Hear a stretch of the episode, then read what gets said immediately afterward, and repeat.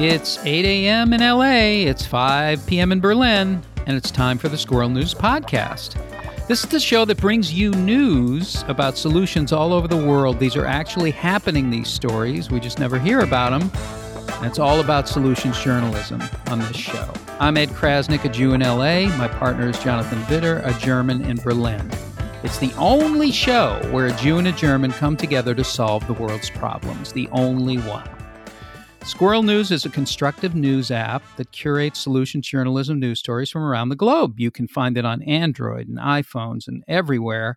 And you can get all the latest stories, every story, on squirrel news.net. Go to squirrel news.net.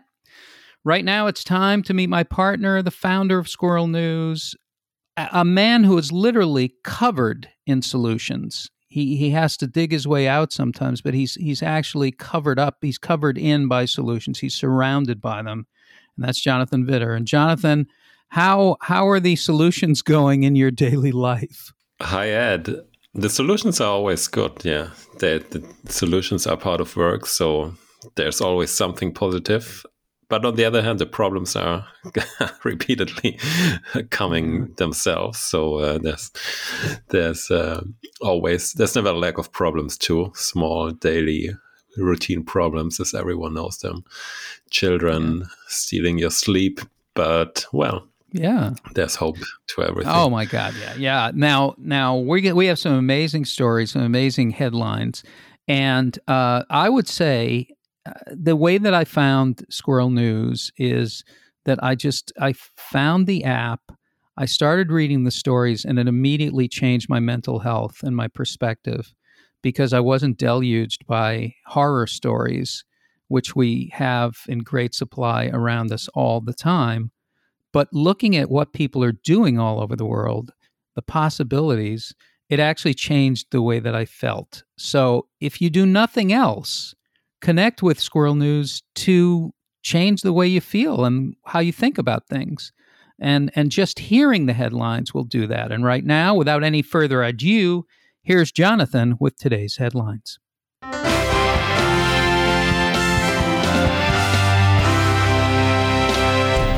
Egypt swears in first female judges to judicial body. Lord of the Plants, Irish Baron rewilds estate in the name of environmentalism. London pub accepts old iPhones and other unwanted tech as payment. And rescued dogs help rescue incarcerated people from life sentences. It, yeah, that one uh, is you're not going to believe. I mean, it's it's such a great story on so many levels, and we're going to discuss that in detail coming up shortly. That is an amazing, amazing story. They all are, but that one really got to me this morning. Um, well, those are those are all great stories as you hear they're life changing for for people that are involved and for people who hear about it. But really there are other stories too. And this morning i'm going to do something a little bit different. Um, you know usually we read stories celebrity horror stories which are great um, and have so many fans and don't make you feel good. Um, today we're going to read some a couple funny headlines from the Onion. For those of you who don't know the Onion, the Onion is a funny uh, news uh, paper that was that started in Madison, Wisconsin, at the university through student writing students writing comedy, and it became this huge thing all over the world, and it's still going on. And you can find everything at theonion.com. But I want to read a couple of their headlines. Uh, direct from the Onion. Kellogg's faces $5 million lawsuit for not having enough strawberries in Pop Tarts. So that's uh, that's an onion take, uh, and there should be a lot more strawberries in Pop Tarts, I believe. Exxon staff wins company-wide pizza party after greenhouse gas levels hit new high. Um, that's a great one. They're actually having a party over there uh, at Exxon. The more pollution that exists in the world, they're happy and they're rewarding their employees with pizza. The Onion accidentally sent our sex columnist to interview the Pope. That is uh, something, that is a press conference, that is a news interview that I would want to be there for. And I can't wait to find out how that went. So those are a few stories from the Onion. And now let's take a closer look at some of the news headlines that we that we heard about at the top of the show just a few minutes ago. And uh, Jonathan, where should we start? I think we should start it uh, with Egypt, although it's a pity that we can't discuss the other stories more in detail too, because they're really nice today. Yeah, some good ones the Pope and the pizza party. Well, yeah, yeah we should discuss those. Yeah, the backgrounds. Sometime. Yeah, we're going to discuss the pop tart. The pop tart thing is still being researched. It's it's research. It's heavy journalism on that one. Uh, but yeah, the Pope and the sex. But yeah, that's fantastic. But here we go with. Let's talk about some of the stories that we heard up top.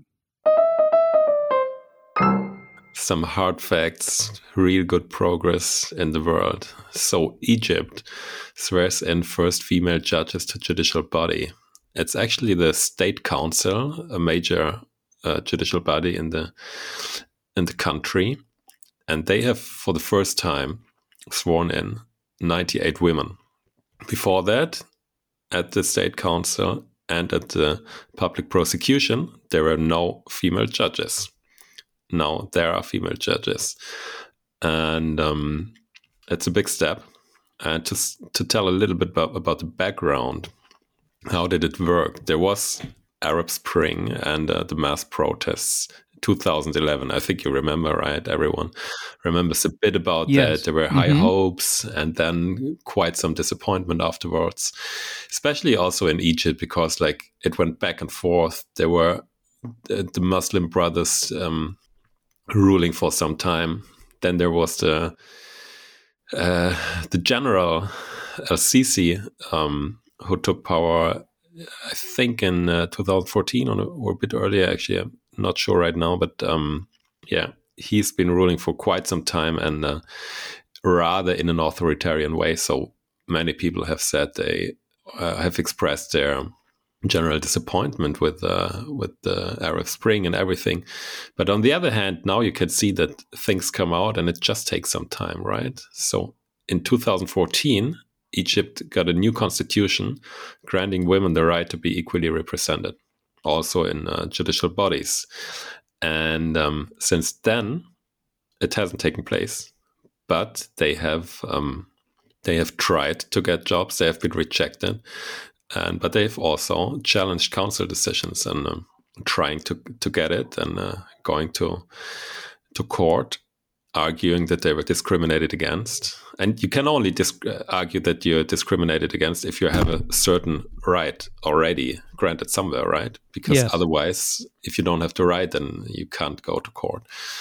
And um, so there was more and more pressure, apparently. And then a few months ago, the president he announced that there would be women everywhere finally and now there are those those women those female judges and it's it's interesting, I think, because you see that it takes so much time, right? It's like literally ten years after the after the Arab Spring, but things are happening, and uh, one one uh, process leads to the other, and then it takes a few years for the next one. And I'm sure that this development now, the female judges, it will also have a positive impact on on several decisions in the country. But we don't know yet exactly. But uh, things are going on, even even if you don't hear anything about Arab Spring anymore in the news or so, developments are still going on, and that's an important an important thing to know. I think.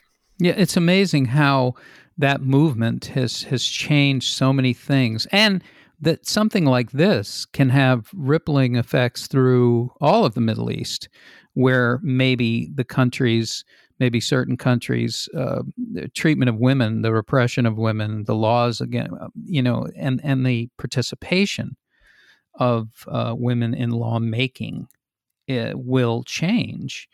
Uh, I even think about this country where you know we have a Supreme Court. Uh, right now, it's a conservative court, and how that affects the laws in the country and how the laws affect voting people, their rights, their their their lives, the quality of our lives is determined by people who make laws sometimes. Um, well, oftentimes, it, it, certainly has an impact on how you live a, your daily life. And this is something where and who decide these, about laws, yeah, because it's yeah. The, these are well, well, these are people. These are people who should be scrutinized, and and and it should be representative of the people in the country. Definitely. Of course, it's not, um, and so that needs to be looked at and changed. But how is it changed? It's changed by people protesting, by people speaking out in any way that they can. And so this is a great victory and great to hear. It is. It is, I think. And the next one is quite different, but it's still very interesting and it challenges some prejudices, I'd say. The Lord of the Plants. An Irish baron rewilds his estate in the name of environmentalism.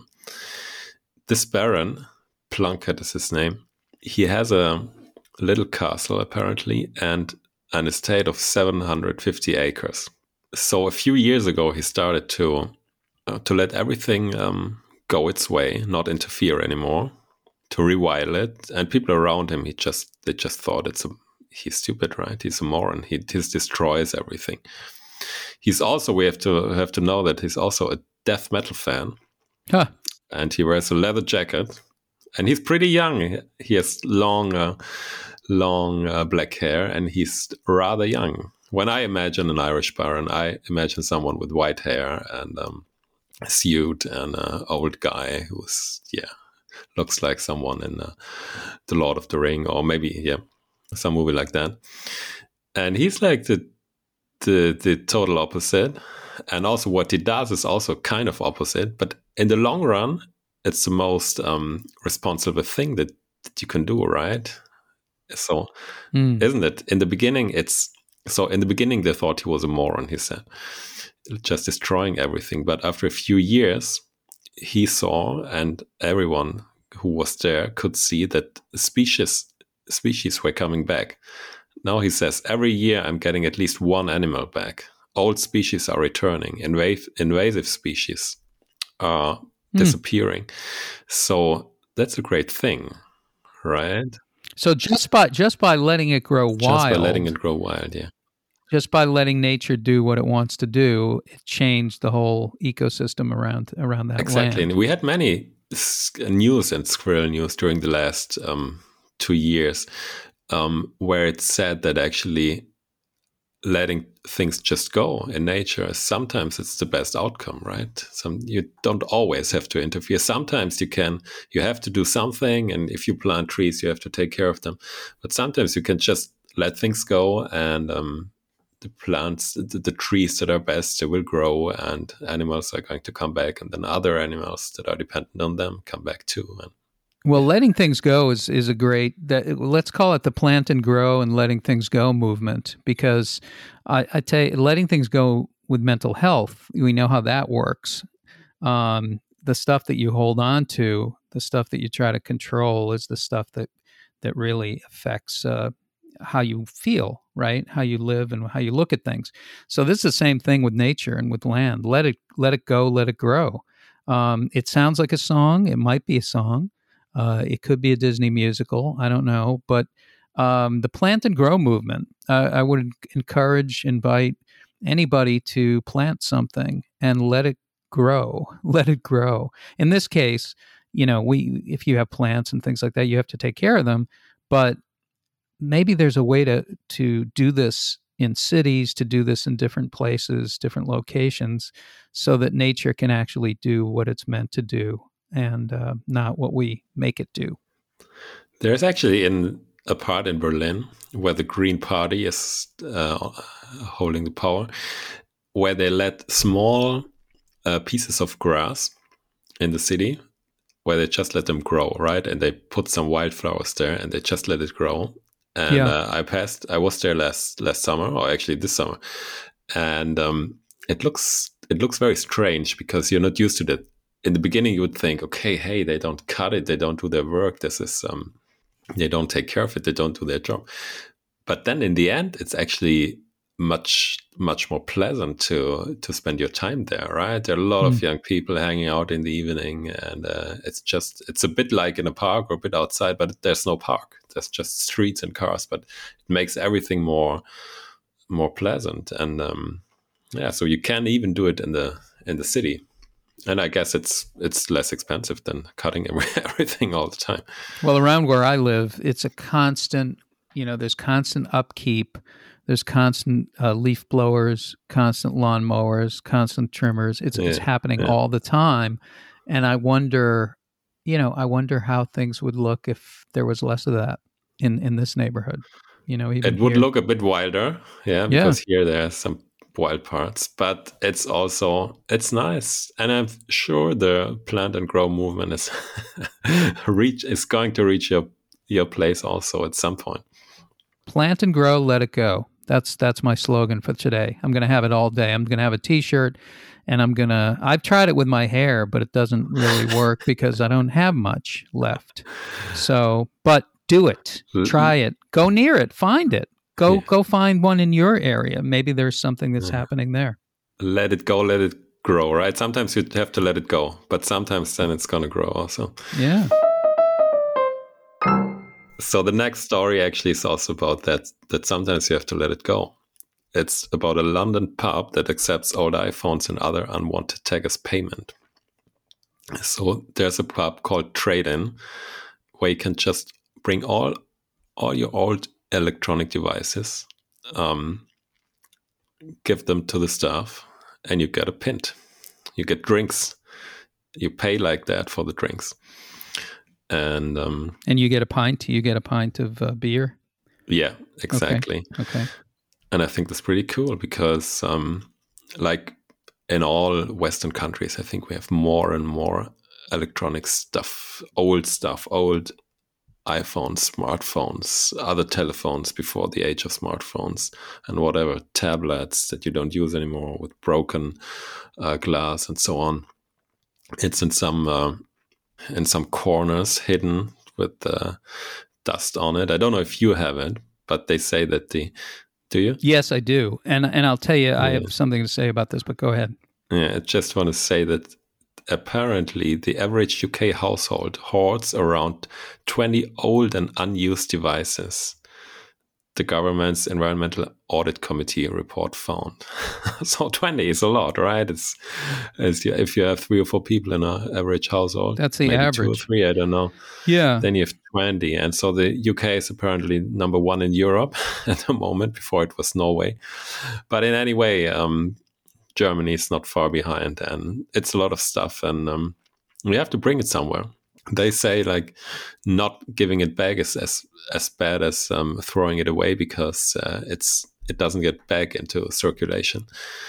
And uh, what could be better than uh, than combining it with an with a cool activity activity, right? That's a great idea. It's a great idea, and it makes you think about what other products could be done that way like what other things do we hold on to or what other things could be of service or could be reused um, in another way? Uh, years ago i did a project called stop making crap and it was with designers and it was all about how items are designed that it, they, they used to make items all kinds of items electronics among them with the idea of cradle to cradle which means it's supposed to keep renewing the item is supposed to keep recycling for lifetimes over yeah. lifetimes instead of cradle to grave which is how they make most things now and how things are designed to make more money cradle to grave is you make it you use it it's planned to go out of business out of style and you have to get a new one so yeah. so this is all about design too and about the way we make products and that's a whole other thing. But here you're you're having that's connected. it's it, all yeah. connected. It's all about the cycle of how you make things and design things. So now here you have a great way. Now, how many other products, what other kinds of things could be used, and what other kinds of programs could be done in that way? You're rewarding people uh, to to recycle, and um, I'm sure there are other things that are being done for other kinds of products. Anyway, this is a great thing. And I'm going to go to that pub and I'm going to bring, I think I have 40 uh, phones and 40. Uh, so I'll be bringing them down. I'll be taking a separate flight. Yeah. To London. Yeah. If you can transport it all in a plane. yes. if they let if you, you enter the country. Yeah, you have to turn, you have to turn them off. Yeah. Yeah. If Yeah. they work at all. Yeah. Yeah. So last story for today, but maybe also longer story to discuss because that's really an amazing one. Rescued dogs help rescue incarcerated people from life sentences. So there's a California uh, dog rehabilitation program. Paws for life. I think it's Paws for Life. Paws for Life. That's amazing. It's in Lancaster, California, which is about two hours away from here, and I'm going to go visit. so that's not really that's not really far. Yeah, you should shouldn't stay in, in the prison anyway. No, but I'm really interested in that program. Uh, that is a fan. We have a we had a compassion prison special with uh, Fritzi Horstman a few episodes back, and I'm sure she knows about this. But this is I think, amazing. yeah. This this helps people immediately, and it gives each part exactly what it I- needs. Exactly what it I, needs. I so think go ahead. so too. We that, had yeah. the, special episode on prison reform, but I chose this program, uh, this topic anyway because it's yeah because it's a really good one and really special one also. So the other the other Oh text, yeah, the way it's done, the way it's done is yeah, the other text we fabulous. Presented were about all that. about um, doing it with human beings, right? Um, which is also well Right. essential, uh, obviously. But here they use dogs to help incarcerated people, and they use dogs who were also incarcerated, and um, they bring them to prison to people, not just to, to some uh, inmates, but to people with life sentences, right? They have this uh, this example of a guy, Grubman. He's 40, uh, 54, and he had to serve 190 years, which is like, well, yeah, three life sentences for things that have not even been um, that hard, I'd say. You know, so They're not violent burglary, crimes. burglary or so. Yeah, he didn't kill anyone. He didn't rape anyone. He, whatever. But um, they bring dogs to them, and the person who founded it, she said in the beginning she didn't even care about the people, but she only cared about the dogs. But then that quickly changed because she saw what happened to the people, and uh, like this man, uh, he said that the dog just changed everything for him. And apparently it was the first or yeah one ra- very rare moment where he really felt yeah being important and he had something to care for and uh, he had to be responsible and the dog just yeah is there for you all the time right? And um, apparently changed everything. And then they use this is already good. I mean having a dog in prison it's already nice but they also use a, a barely known legal clause called recall of commitment in California, which you can use in order to uh, to be commutated. Right? Is this the right word? I don't really know that. And Yeah, to be set free. to be set free, set free. yeah, to be par- right. pardoned, so to say. It's amazing. It's am- it's amazing because you're giving you're giving two beings that human beings and dogs that need care and that need help who are in trouble, right? These dogs are in shelters and there's no room for them, so they'll be killed if no one rescues them. And the people who are in prison, it's amazing how it parallels because these people are in prison and they're being harmed and they didn't commit violent crimes um, and they're the way they're being treated. And now you set free and connect people. It seems like we had a show about uh, social prescription and this in a way is sort of like that in a way because you're helping two parts two parts of the community by getting them to care for each other Should, simply by getting them to care for each other if you want to help someone give them something give them a purpose give them something to take care of Yeah, and it's a social activity once more. All right, it's mm, not Yeah. not some drug or so. It's just some yeah. no it's it's a, you're taking care of a living thing that also needs help a living being that also needs help so this is a brilliant brilliant thing and the parallel is really interesting. He does say that dogs and cats are often warehoused behind bars. Many of them face a death sentence that they for a crime they didn't commit. They didn't commit any crime. So they're cast away because society doesn't want them anymore just like us. We we in prison. So this is really an interesting way of thinking. What i love about these kinds of stories is it's a perspective. And through the perspective comes the solution. In this case, it's an amazing solution. Now, what else could this kind of thinking be applied to? Just like the recycle program for iPhones and rewarding people for that. If if we think this way, if we have a different way of thinking about issues in the community, it it really can change the world, and it is. Other yeah. than that, I have nothing to say and the program is already really making a big difference, right? So in the beginning, they were struggling to find the first 14 participants. Now they have a waiting list of 200 men who want to have dogs, care for dogs, right? Well, that's well, yeah, that's so it's working. It's working, and I can. I mean, I was looking at my dog this morning, who we got as a rescue. His name is Lucky, and he. We're lucky to have him. Um, he's he's the sweetest you, you you just can't believe how much your life has changed by having this kind of this kind of love around you all the time and being able to give that to him. Um, he's just a great. I, re- great I really can't imagine because I've never had a dog, so dogs are very far away from me. Especially. Yeah, you think about that. I know you have kids. You have, you have two little kids, yeah. and maybe there's my life. Yeah, that changes your life. But maybe, uh, maybe you might think about a rescue out there somewhere, because somewhere there is a dog that needs to be rescued for sure. My or another kind of would pet. love it. Yeah. yeah, yeah. But maybe when the when the children grow a bit older. Sure. Yeah, so far sure. they're still very much like animals, especially my two-year-old son. okay, all right, all right, okay. Well, that is uh, that is I love it, and I want to find out more about that. Is there a website for that? Is there? Do they say anything? Is it called Paws Paws for Paws for, for Life? Paws for Life, yeah. Okay, P A W S Paws for Life. Paws um, for Life K9.org. Paws for Life K9.org. P A W S for Life K9.org. That is fantastic.